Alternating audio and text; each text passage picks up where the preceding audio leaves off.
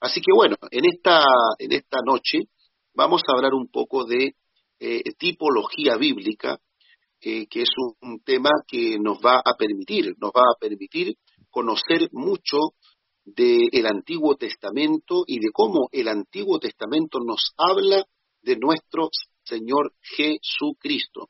Así que ese es el tema fundamental. En otras palabras, la tipología va a abordar cómo el Antiguo Testamento nos habla de nuestro Señor Jesucristo. Adelante, hermano Salvador. Bien, es un tema que ya desde ya nos parece muy llamativo, muy interesante.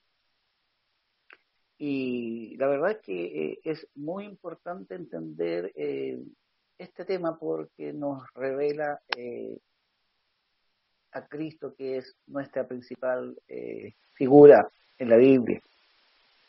Em, partiremos preguntando qué es la tipología bíblica. Muy bien, eh, hermano Salvador, la tipología bíblica, para definirla, voy a primero a tratar de eh, apuntar algunos términos que son básicos, fundamentales.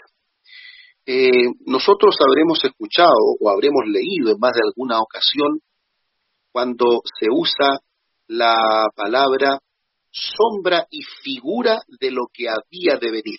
Entonces, cuando nosotros decimos que algo es sombra y figura de lo que ha de venir, entonces estamos hablando de una tipología. En este sentido, una tipología es un acontecimiento que sucede en el Antiguo Testamento, que puede relacionarse con una persona, con una fiesta, con una institución, con un acontecimiento, ¿cierto? Que está divinamente ordenado por Dios en el Antiguo Testamento, pero que representa, y aquí está la clave, representa un cuadro profético que nos habla de nuestro Señor Jesucristo. Es decir, algo que está algo que está ordenado por Dios en el Antiguo Testamento, pero que nos representa, que es una sombra de lo que había de venir. Por ejemplo, si yo pongo la mano contra luz, me va a generar una sombra. Pues bien, esa sombra eh, no es lo real o no es lo definitivo, sino mi mano es, es, digamos, lo real y definitivo. Entonces, en el Antiguo Testamento tenemos muchas sombras de Cristo, muchas sombras de lo que Cristo habría de revelarnos en el Nuevo Testamento. De tal forma que esto nos permite entender eh, y conocer y ampliar nuestro saber respecto de lo que Cristo, cómo aparece Cristo, cómo de alguna manera el Antiguo Testamento ya nos comienza a revelar a Cristo en tipos, sombras y figuras de lo que habían de venir.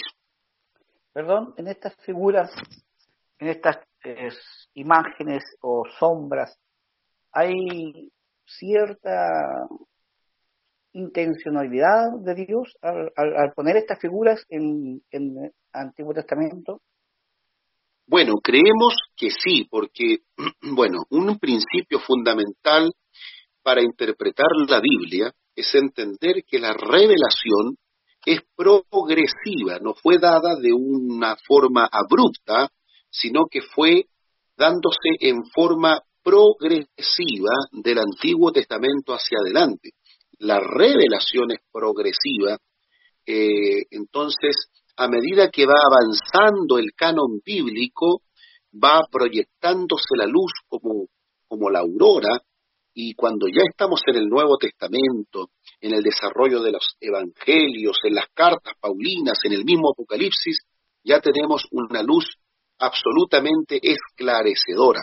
Entonces, lo que comienza como sombra en el Antiguo Testamento se va cada vez clarificando más y más y cuando llega nuestro Señor Jesucristo en su ministerio terrenal y posterior a su ascensión y a través de los escritos del Nuevo Testamento, vemos que eso que comenzó como una sombra comienza a dar una luz esclarecedora y vamos entendiendo de esa manera la revelación bíblica, vamos entendiendo qué significaron muchas cosas en el Antiguo Testamento hacia quién apuntaban algunas cosas, algunas fiestas, algunos objetos, algunas personas del Antiguo Testamento, cómo, hacia quién apuntaban. Y claro, nos encontramos que ellos nos van revelando a nuestro Señor Jesucristo. Podríamos decir entonces que estas figuras eh, de alguna manera tenían una intencionalidad cristocéntrica.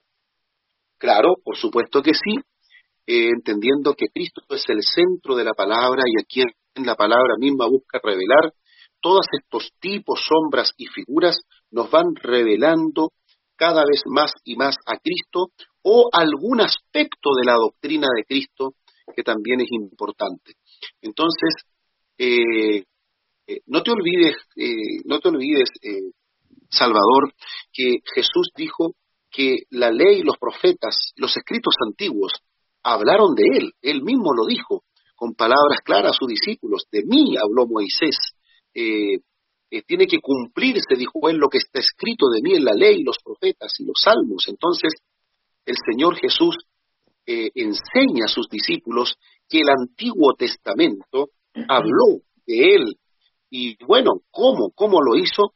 De muchas maneras. Y una de esas es a través de sombras, a través de tipos, de figuras que no entendieron a lo mejor muchos de los contemporáneos, pero que posteriormente a la luz de Cristo se, se mostró prácticamente toda su, su, claridad y se pudo entender de la mejor manera posible lo que sucedió en el Antiguo Testamento.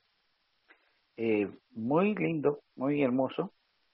Eh, ¿Cuál es el verdadero ah, aporte de la tipología bíblica? Bueno, mira, la tipología bíblica juega muchos papeles importantes. En primer lugar, eh, juega un papel, yo diría, eh, un papel evangelizador, porque gracias a la tipología bíblica, tú puedes tomar la revelación de Cristo desde el Antiguo Testamento en adelante. Entonces, la apología juega un papel fundamental a la hora de evangelizar, a la hora de poder entregar el mensaje. La apología es fundamental cuando tú también quieres eh, eh, eh, enseñarle la palabra o presentar. ¿Perdón? Tipología.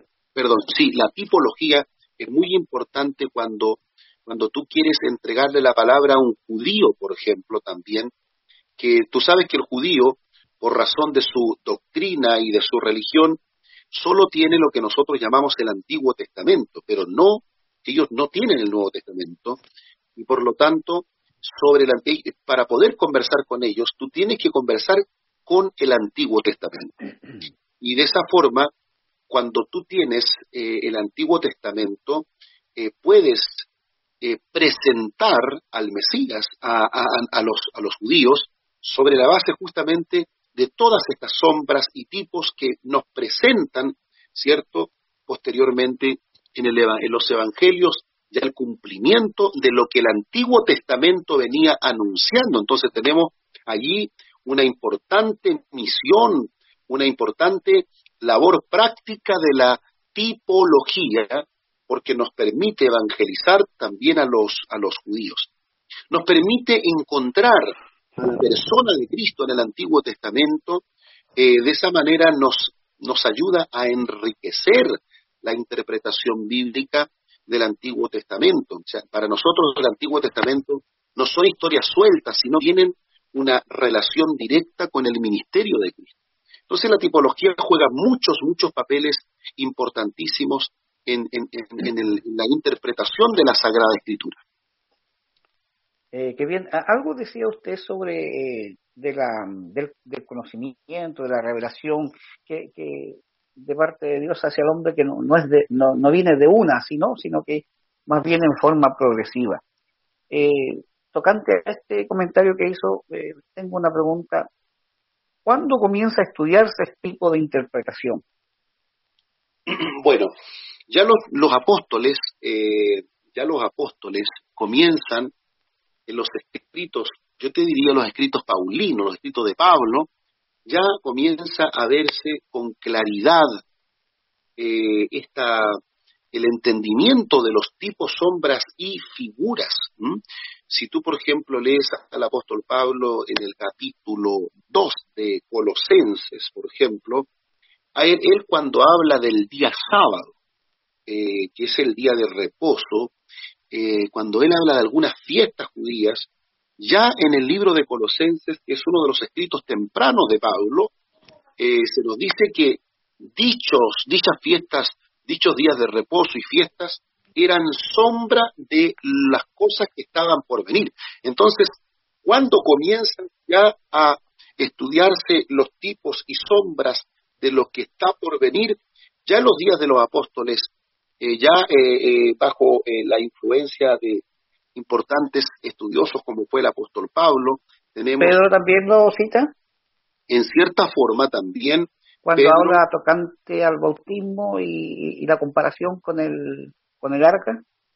Claro, que sí, ahí tenemos, correcto, ahí tenemos un tipo acontecimiento y también Pedro ha elaborado dentro de sus escritos eh, esta, esta idea o esta forma de interpretar los acontecimientos del Antiguo Testamento en función de las cosas que han pasado en el Nuevo.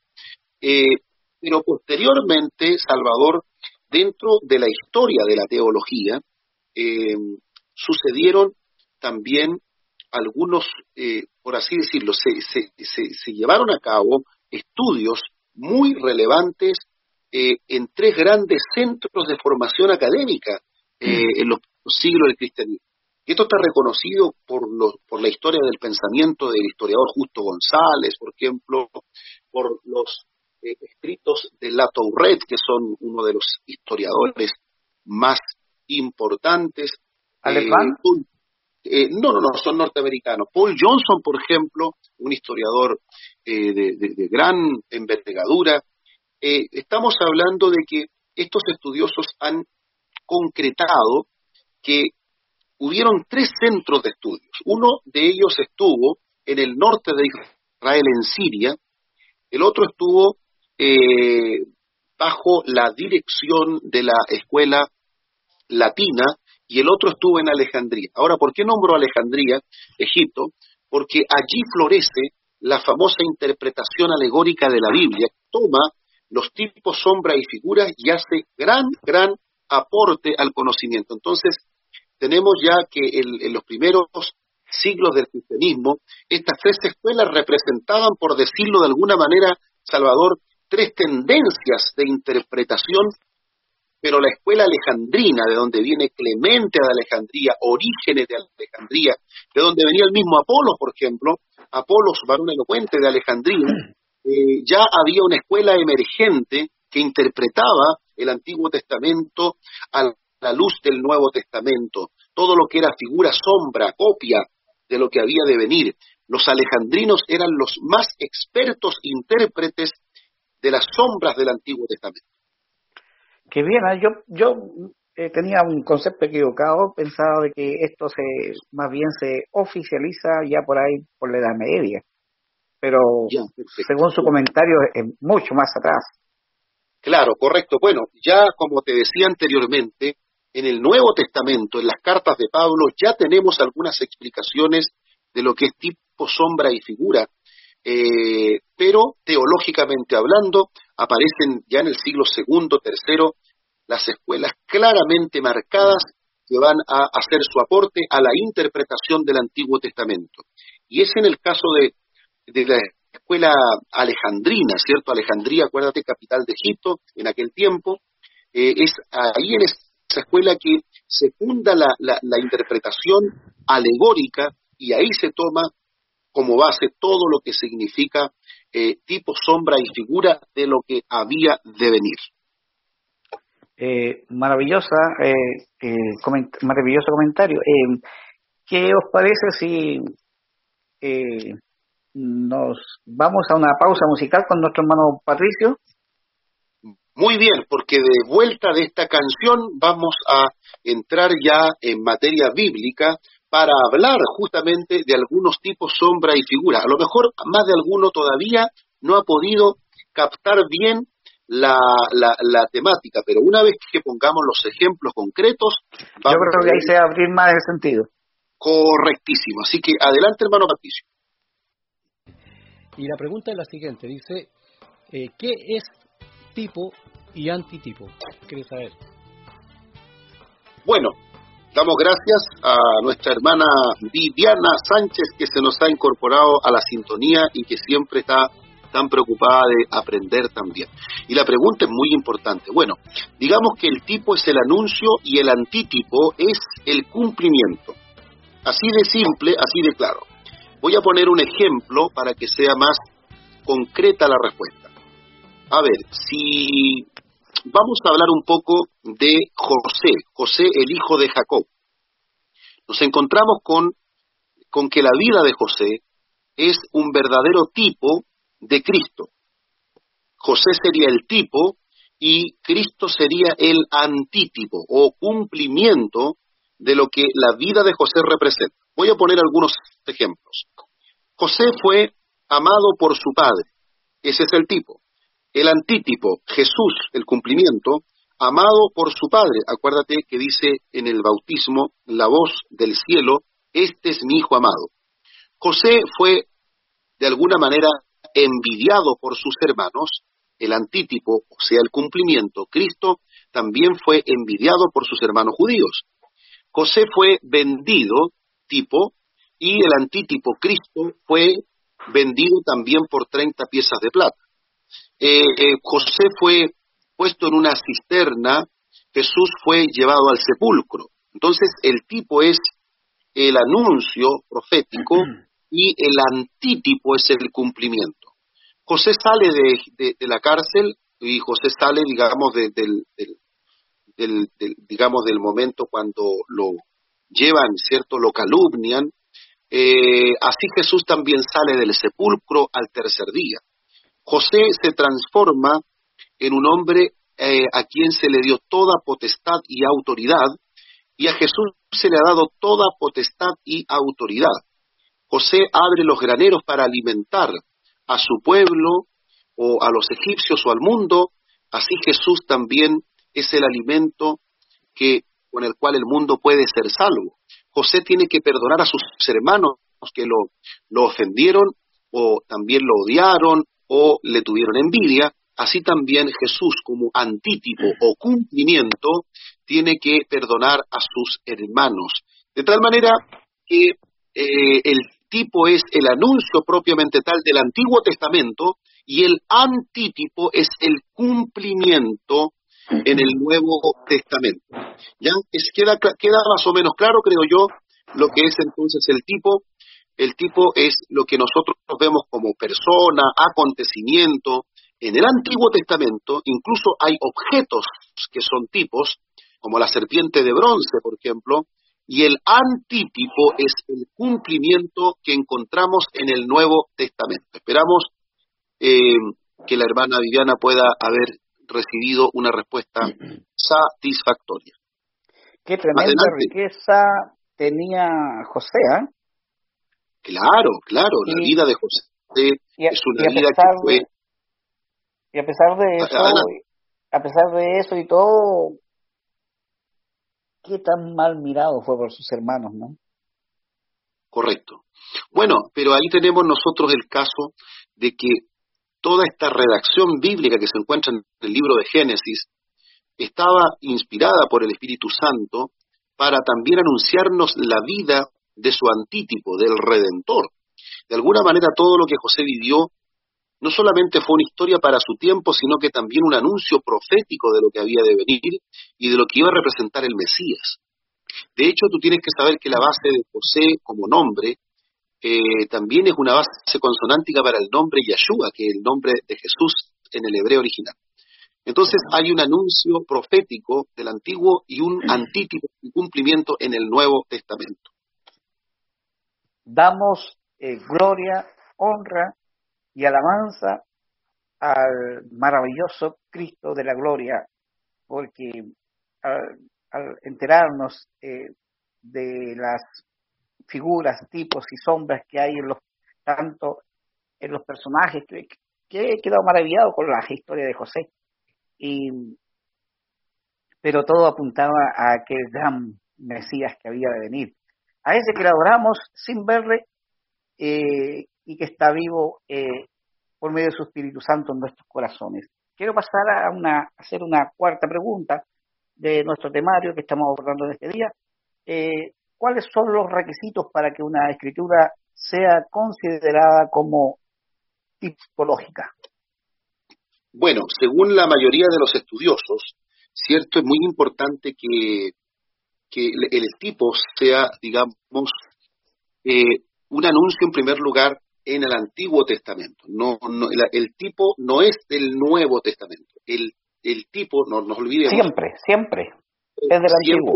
Está en el Antiguo Testamento. Y su antítipo se manifiesta en el Nuevo Testamento. Entonces, ¿por qué? Porque lo que busca hacer la tipología es crear el lazo, el nexo entre el Antiguo y el Nuevo Testamento. Si tú le preguntas, por ejemplo, a un judío, ¿existe algún nexo entre el Antiguo y el Nuevo Testamento? Lo más probable es que el judío va a decir que no. ¿Por qué? Porque él no cree en Jesús como el Cristo, como el ungido, como el Mesías. Eh, sin embargo, cuando nosotros estudiamos libre de prejuicios el Antiguo a la luz del Nuevo, entonces eh, nos encontramos con esa máxima que tenían los reformadores, que decían que el Nuevo Testamento está escondido en el Antiguo y el Antiguo Testamento está revelado en el Nuevo.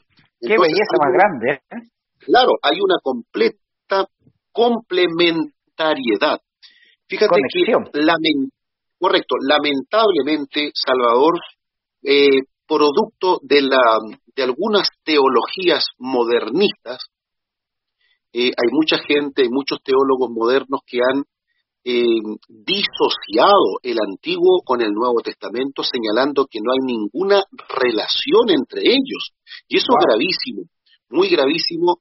Eh, lo podemos entender del mundo judío que no ha aceptado a Jesús como Mesías, pero entenderlo, entender que este tipo de razonamiento venga de teólogos cristianos o que se puedan llamar cristianos eh, de, Europa y también algunos norteamericanos decir que no hay ninguna relación o correlación o complementariedad entre la revelación del Antiguo y el Nuevo Testamento, eso es grave. Entonces, la tipología viene precisamente a llenar ese vacío, a generar ese nexo vinculante entre el Antiguo y el Nuevo Testamento. Eh, nos permite de esta manera entender que la revelación bíblica es una unidad, está perfectamente unida.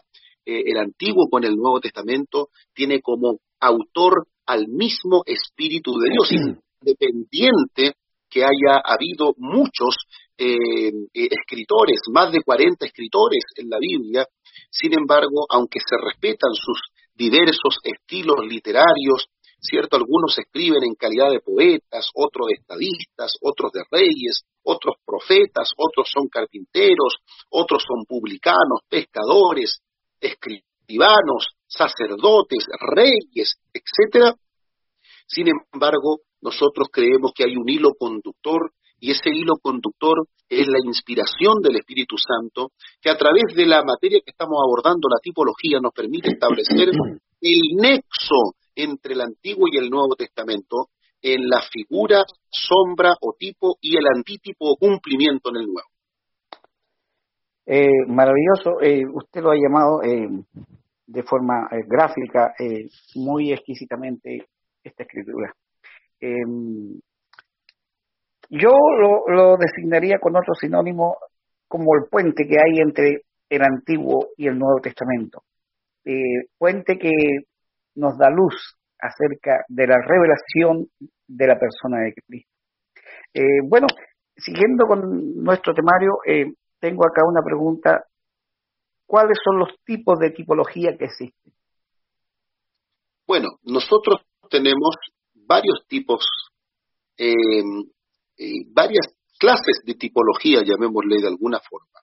Tenemos en primer lugar personas tipos, tenemos también lugares tipos, tenemos artículos u objetos tipos y tenemos también eh, eventos que son tipos, acciones que son tipos, instituciones, o sea, tenemos una variedad enorme que enriquece con demasía todo lo que nosotros podemos aprender del Antiguo Testamento que apunta a Cristo. Mira, voy a referirme puntualmente, como el tiempo es, eh, digamos, es breve y las manecillas del reloj no perdonan, avanzan y avanzan. Por ejemplo, cuando hablamos de una persona tipo, eh, podemos decir, hace un momento hablé de José. José es una persona cuya vida es un tipo de Cristo, un tipo del antítipo cumplimiento que es Cristo. Pero también tenemos la figura de Melquisedec, por ejemplo, que es un tipo de el Mesías. ¿Por qué? Porque Melquisedec reúne en sí a, dos grandes oficios, que son el oficio real y el oficio sacerdotal. Y tú bien sabes, Salvador, que nuestro Señor Jesús fue rey y sacerdote y también profeta, pero fundamentalmente Melquisedec, Melqui en hebreo es rey y Sedec es justo, el rey justo, eh, este Melquisedec es ya un tipo, nos está mostrando que en el futuro vendrá, cierto, un rey sacerdote. Y así tenemos siento que nuestro Señor Jesucristo tiene un sacerdocio real, porque Él eh, es sacerdote y también rey de reyes. Ahí tenemos una persona, aparte de José, tenemos una persona que es tipo. Eh, tenemos también, por ejemplo, podemos hablar eh, de un lugar tipo. Eh, algunos lugares del Antiguo Testamento están dentro de este significado. Por ejemplo, Egipto. Egipto. ¿Cuántas veces nosotros mismos o tú mismo, Salvador, has predicado de Egipto como sinónimo de esclavitud, sinónimo del estado en el cual se encuentra precisamente el pecador antes de conocer a Cristo, su libertador. Y esto tiene base bíblica claramente en Gálatas 4.2, Romanos 6.17, Primera de Corintios 10.1, de tal manera que Egipto es un lugar tipo porque representa la esclavitud del pecado. ¿Qué te parece, Salvador? Eh, maravilloso. Eh, a veces nos quedamos pegados solamente con la, con la sombra o alguna figura, pero hay hay otros tipos también que, por ejemplo, el, caso del tabernáculo también era un tipo de Cristo. Claro, ahí estaríamos dentro de otra categoría, eh, porque estamos hablando eh, no de una persona tipo, no de un lugar tipo, sino que estamos hablando de un artículo u objeto tipo. Entonces, el tabernáculo, por supuesto que sí, basta con, con mirar el, el libro de Hebreos y te vas a dar cuenta de que gran parte del tabernáculo eh, apunta directamente al sacrificio sacerdotal de nuestro Señor Jesús. Mira, un solo botón de muestra. El libro de Hebreos nos señala concretamente que eh, el velo que se rasgó de arriba a abajo representa a la carne de nuestro Señor Jesucristo que fue sacrificado por nosotros. Entonces, y, eso tú lo viste claramente en la crucifixión, cuando Jesús dice consumado es, acto seguido hay una especie de terremoto, se abren los sepulcros, se parten las rocas, pero mira lo que sucede en el templo. En el templo se rasga el velo de arriba abajo. Y el escritor de Hebreos nos va a decir que nosotros tenemos un camino nuevo y vivo para ir a la presencia de Dios a través del velo que es su carne, es decir, el cuerpo de nuestro Señor Jesucristo. Entonces, el tabernáculo, como tú bien lo dices, es un objeto, es un objeto típico o tipo que revela muchísima riqueza del ministerio sacerdotal de nuestro Señor Jesús. Otra figura podríamos eh, nombrar, por ejemplo, el arca, que estaba constituida de madera de acacia y de oro. El arca de la alianza o arca del pacto, ¿verdad? Correcto, sí. Por supuesto que sí, porque el arca, como tú bien lo dices, era el lugar donde estaba la presencia de Dios, era el lugar donde se derramaba la sangre para el perdón, pero también era el lugar, cierto, que estaba construido con madera y oro, que para muchos es símbolo de su humanidad y de la divinidad de Cristo. Entonces, tenemos en el arca de la alianza o arca del testimonio o arca del impacto, como le queramos llamar, cada uno de sus nombres tiene un significado, por supuesto, eh, tenemos nosotros allí un artículo u objeto que también nos habla de Cristo, el Señor. Entonces, eh, la revelación del sacrificio de Cristo, la revelación de la persona de Cristo en todos los tipos y sombras del Antiguo Testamento son realmente una, eh, son, de, una, de una digamos, cantidad, digamos, exorbitante, grande, profunda, y que nos permiten entonces entender que todo lo que se estaba escribiendo en el Antiguo Testamento estaba apuntando a un Mesías. ¿Cómo me gustaría que en este momento, ruego a Dios que en este momento esté escuchando la palabra algún judío estudioso del Antiguo Testamento o de la Torá de Moshe, para que pueda entender que cuando ellos leen el, el, antiguo pacto y todavía queda el velo en sus ojos cuando leen a Moisés, ese velo solamente por Cristo es quitado, porque Cristo vela precisamente que el Antiguo Testamento apuntaba a él. Eh, sin duda que sí. Eh, hay, hay un hombre especial en la Biblia que me llama mucho la atención su vida. Está su vida de alguna manera contenida en, en un librito muy pequeño, pero su vida es muy riquísima y tiene muchas enseñanzas para nosotros. ¿Qué puede decirme de Jonás? Bueno, Jonás justamente eh, dicen los estudiosos que su lugar de origen estaba vinculado a Nazaret, ¿cierto? De alguna manera los estudiosos han llegado a esa conclusión. ¿Recuerdas tú las palabras de Natanael cuando Andrés le dice, hemos encontrado al Mesías? Natanael, ¿qué es lo que responde? ¿Cuál es la pregunta de Natanael? ¿Podrá salir? Algo bueno algo bueno de Nazaret. Bueno, eh, se dice precisamente que eh, Jonás estaba vinculado a este lugar. Pero eso no es todo.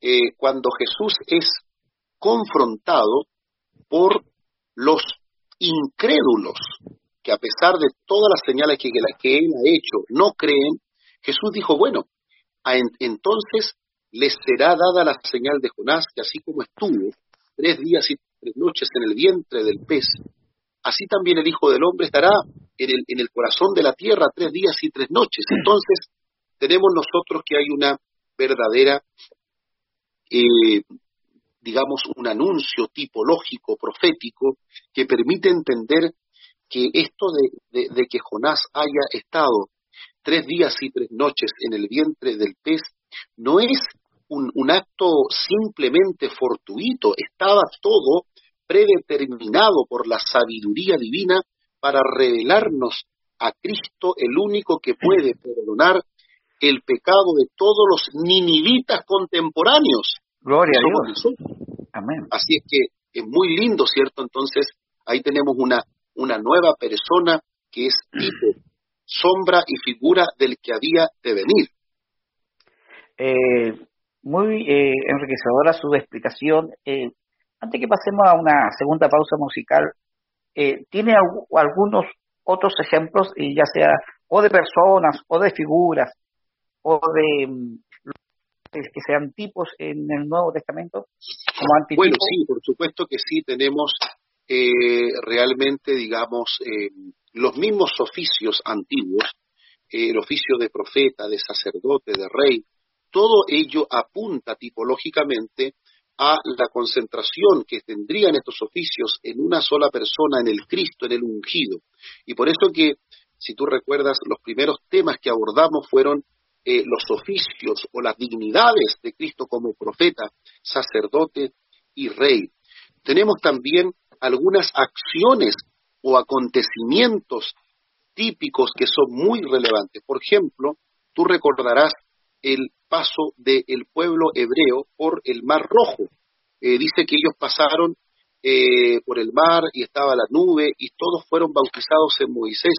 Así también el apóstol Pablo va a explicar en el Nuevo Testamento, primera de Corintios 10, que ese paso fue un bautismo y así entonces está señalando ese acontecimiento a un futuro bautismo ya no en, en Moisés, sino en Cristo.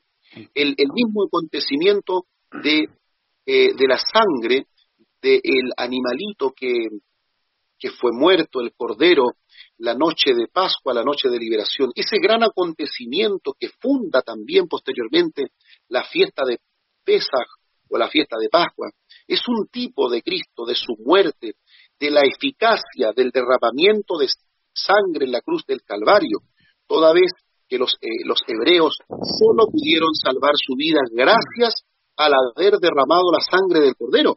Entonces así nos habla de Cristo como nuestra Pascua que fue sacrificada por nosotros. Entonces tenemos una enorme cantidad de instituciones, de fiestas, de acontecimientos, ¿cierto? Eh, que, que, digamos, correcto, y de personajes que nos hablan de nuestro Mesías. El sumo sacerdote, eh, de alguna manera, era un tipo de Cristo también. Claro que sí, por supuesto. ¿En qué sentido? En, en muchos sentidos. En primer lugar, Cristo es llamado sacerdote o sumo sacerdote. El sacerdote siendo el representante del pueblo ante Dios, el intermediario, entonces en el Nuevo Testamento el único intermediario o mediador válido, dirá el apóstol Pablo en Timoteo, en nuestro Señor Jesucristo. El sacerdote es el único que puede entrar a la presencia de Dios. Así también Cristo es el único que ha podido traspasar los cielos para llenarlo todo y para presentarse en el tabernáculo celestial. El sacerdote entra cargando, ¿cierto?, el pectoral, llevando a todo el pueblo en esas piedras, representándolo. Así el único que puede representar a todo el pueblo del Señor, a todo el pueblo hebreo, es nuestro Señor Jesucristo, quien carga sobre sus hombros el pecado de todo su pueblo. Entonces, tenemos nosotros que la figura del sacerdote o sumo sacerdote eh, ejemplifica, es un tipo, sombra y figura de todo el ministerio sacerdotal de Cristo. Qué riqueza más grande, ¿no?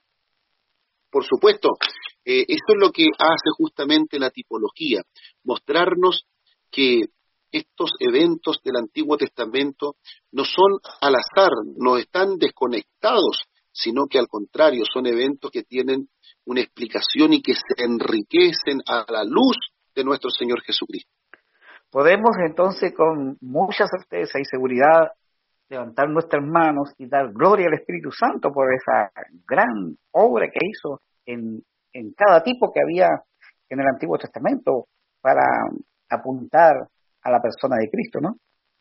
Por supuesto, y esa es justamente, Salvador, una de las grandes, por así decirlo, una de las grandes bases para decir que la Biblia está divinamente inspirada, es precisamente el hecho de la tipología.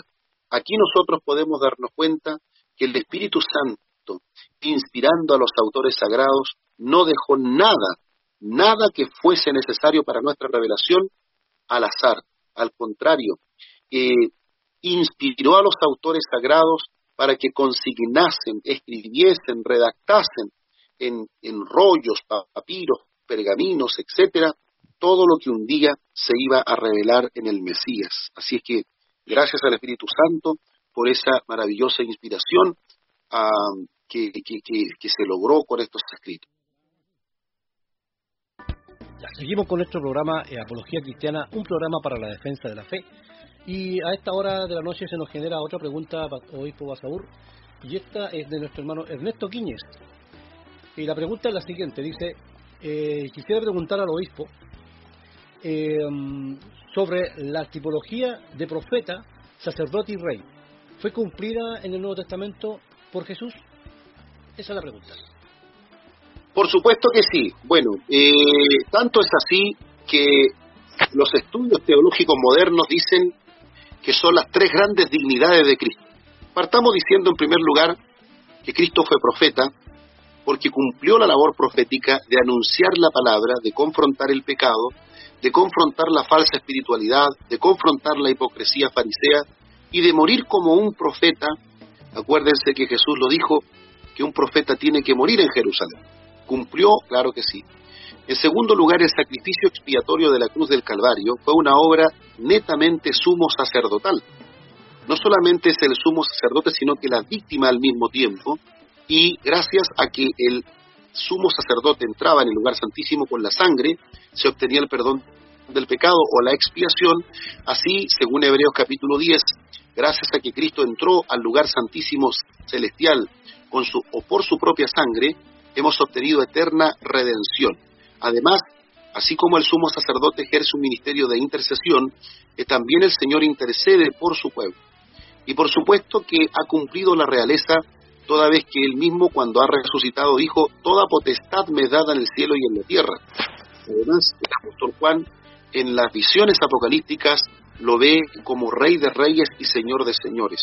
Y como lo dijimos hace unos días atrás, Jesús es, eh, eh, es, rey por derecho de herencia, porque proviene del linaje de David, de la casa perdón, de la casa real de David, es rey por derecho de excelencia, porque no hay nadie que pueda tener tanta excelencia como él. Todo lo que los reyes antiguos tuvieron de bueno, Jesús lo tiene desmedidamente. Es decir, si hubo un sabio que fue Salomón, Jesús mucho más que Salomón. Si hubo un David misericordioso, Jesús hace mucho más misericordia. Si hubo entonces un rey rico, Jesús es dueño de todas las cosas. Él es rey por derecho de herencia, por derecho de excelencia. Él es rey por derecho de conquista porque todo lo que conquistó lo conquistó mediante su muerte en cruz. Y también rey por derecho de elección porque una vez que le hemos conocido hemos abierto el corazón para recibirlo.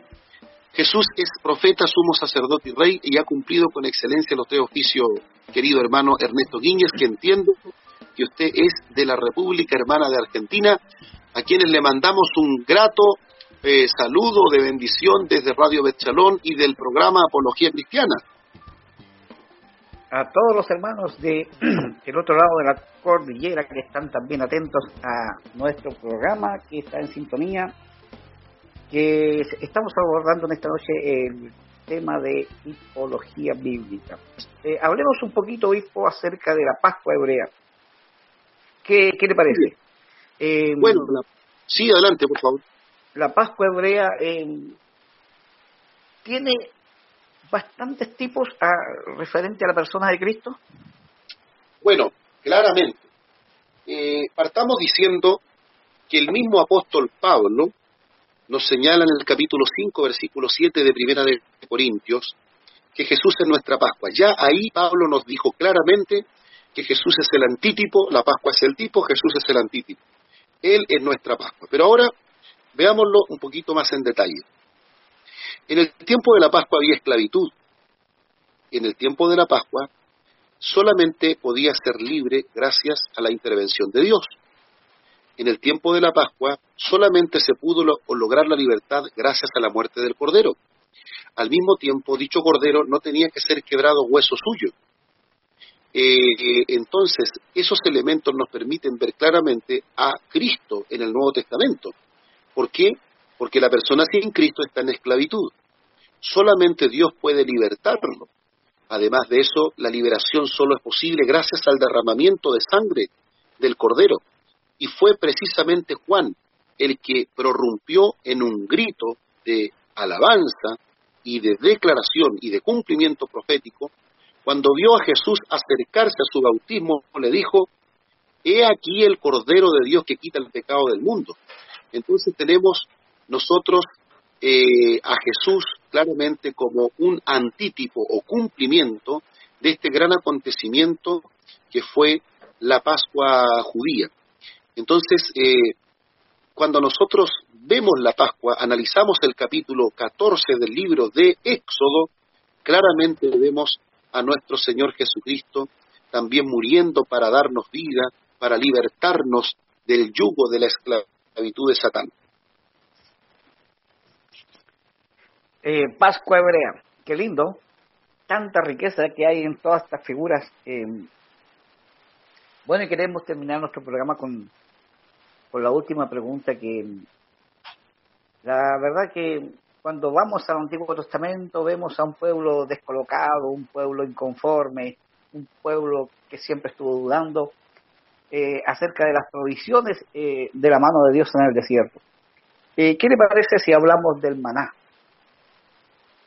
Bueno, el maná precisamente es una, uno, un, un objeto tipo claramente establecido en el Nuevo Testamento. y bueno, es una, es una verdadera riqueza si lo miramos en términos de interpretación. Porque en primer lugar, te das cuenta tú que el maná vino para saciar el hambre del pueblo. Jesús es la verdadera comida, eh, creer en Él es la verdadera comida que sacia el hambre espiritual. En segundo lugar, eh, gracias al maná pudo haber sobrevivencia. Entonces, gracias a Cristo también pudo haber sobrevivencia o, hay sobrevivencia espiritual. El maná nos ha sido bajado o dado del mismo cielo. Así también Cristo ha venido desde la misma gloria para estar con nosotros. El maná tenía que ser recogido por cada persona, apropiárselo para sí. Había una porción por cada persona. De la misma manera, eh, Cristo tiene que ser recibido por cada una de las personas. El maná era un alimento que no cambiaba y por lo tanto nos muestra a Cristo como un ser absolutamente inmutable. Entonces, nosotros tenemos eh, claramente la figura del maná representado por Cristo y sobre todo explicado por el mismo Jesús en Galilea, cuando Él habla y multiplica el pan, Él se refiere a sí mismo como el verdadero pan que descendió del cielo. Él dijo, no, dio Moisés el verdadero pan del cielo, yo soy el pan que descendió del cielo. Entonces ahí tenemos nuevamente una tipología y el cumplimiento o antítipo, como preguntaba en algún momento la hermana Viviana, en nuestro Señor Jesucristo. Eh, resumiendo, eh, ya cerrando ya nuestro temario, eh, así en, palabras generales, ¿qué te parece la tipología? ¿Es útil? ¿No es útil? ¿Se tiene que apreciar? ¿Se tiene que considerar como para los que les gusta estudiar la Biblia, estudiar la revelación de Dios? ¿O no? ¿Cuál es el comentario final? Pienso, y voy a hacer mi comentario final, que un verdadero intérprete de la Sagrada Escritura una persona, sea hombre o mujer, que se aprecie de serio intérprete de la Biblia, no puede serlo si desconoce este fundamental eh, instrumento interpretativo como lo es la tipología. Es decir, la tipología es parte de la revelación eh, de nuestro Señor Jesucristo. La tipología fue una obra netamente realizada por el Espíritu Santo para darnos el anuncio de quién sería Cristo y de qué es lo que haría Cristo. Entonces, ahora bien, si alguien pretende en alguna ocasión conversar eh, también con algún judío que no tiene el Nuevo Testamento y que no cree en él, y que solamente le va a escuchar si le habla del Antiguo Testamento, allí usted puede acudir a todos estos elementos tipológicos para poder presentar a nuestro Señor Jesucristo. En síntesis, puedo decirle que así como es tan importante el estudio de las profecías, así como es tan importante el estudio de la literatura sapiencial o de sabiduría, como proverbios, etcétera, así como es tan importante estudiar, por ejemplo, la Torá de Moisés, así también el género tipológico es muy relevante para aprender a conocer a Cristo en el Antiguo Testamento y poder también eh, adquirir un mayor conocimiento de todo lo que se anunció por el Espíritu Santo y que se cumpliría en el antítipo que es Cristo. Eh, muchas gracias. Eh, lo último, cortito, eh, dentro de la teología, ¿la tipología está considerada como una rama también? Por supuesto, dentro de la hermenéutica. A ver, uno, por ejemplo, cuando, cuando hay estudios teológicos, uno de los primeros uno de los primeros temas o asignaturas, mejor dicho, que deben abordarse en una escuela de teología es la hermenéutica. ¿Por qué? Porque la hermenéutica es el arte de interpretar la Sagrada Escritura. Y dentro de la hermenéutica, dentro de este ramo llamado hermenéutica, el arte de la interpretación, se encuentra como un subtema la tipología, la literatura tipológica.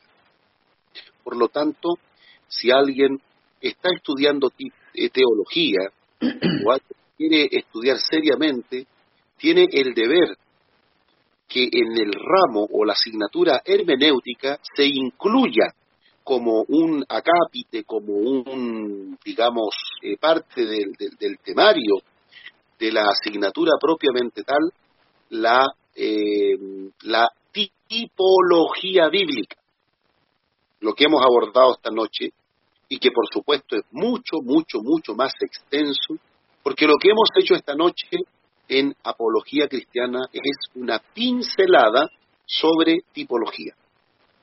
Pero muy enriquecedoras, yo creo que para todos nosotros los que estamos atentamente oyendo sus declaraciones.